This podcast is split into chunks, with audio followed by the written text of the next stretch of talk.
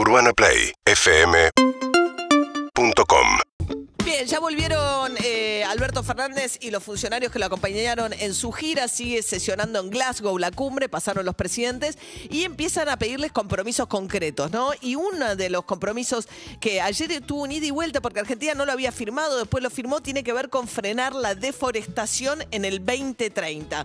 Fabricio Ballarín, investigador del CONICET, biólogo. ¿Cómo anda, Fabri? Buen día. ¿Cómo anda? Muy buen día.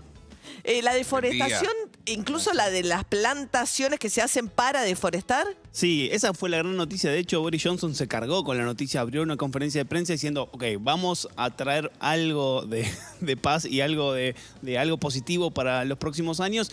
Y adelantó que más o menos 110 países, que incluyen a China y a Brasil, que son bastante reticentes a firmar estos acuerdos, indicaba que de acá al 2030 se va a frenar con la deforestación o se comprometen a frenar con la deforestación con una inversión, y escuchen bien, de 19 mil millones de dólares de acá al 2030. El 2030 es a la vuelta de la esquina y es un paso bastante grande.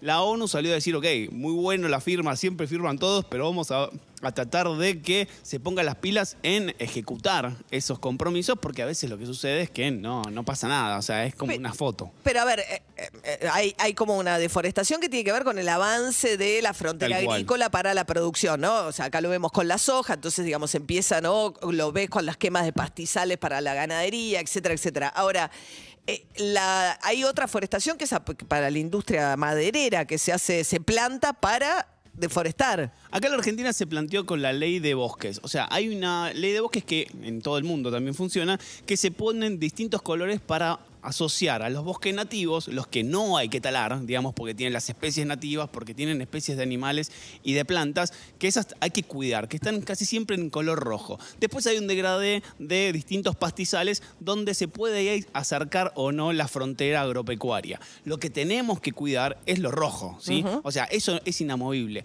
Y ese es el tema de la discusión en el fondo. Casi siempre es la clasificación de qué es rojo, qué es naranja y qué es amarillo.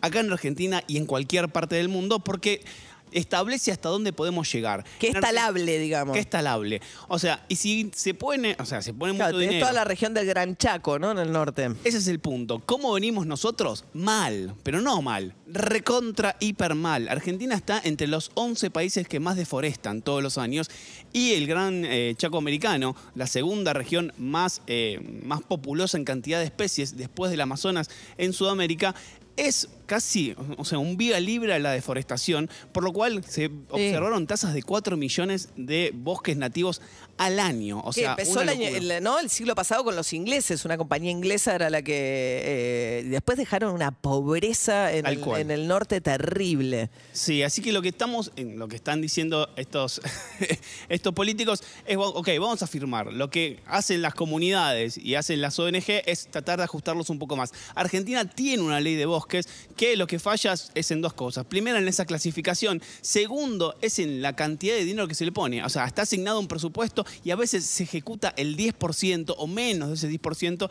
Así que esta firma, esta controversia en que sí que no, tiene un poco que ver con eso porque una ley tenemos, se deforesta menos, pero hay que hacer un poquito más. Lo otro que se discutió también que nos afecta, que nos afecta, a ver, que tiene que ver con el, lo que se hace en Argentina es la, bajar la reducción, la, reducir la emisión de gas metano, que es la de las vacas, ¿no? Que tiene que ver con la producción ganadera en la Argentina también. Sí, eh, también hay que ver que hasta qué punto determinados países, por la industria que tienen, se pueden acomodar más o menos a determinadas reglas comparado al resto. Muy bien, Fabricio Ballarini, muchas gracias. Seguinos en Instagram y Twitter. Arroba Urbana Play FM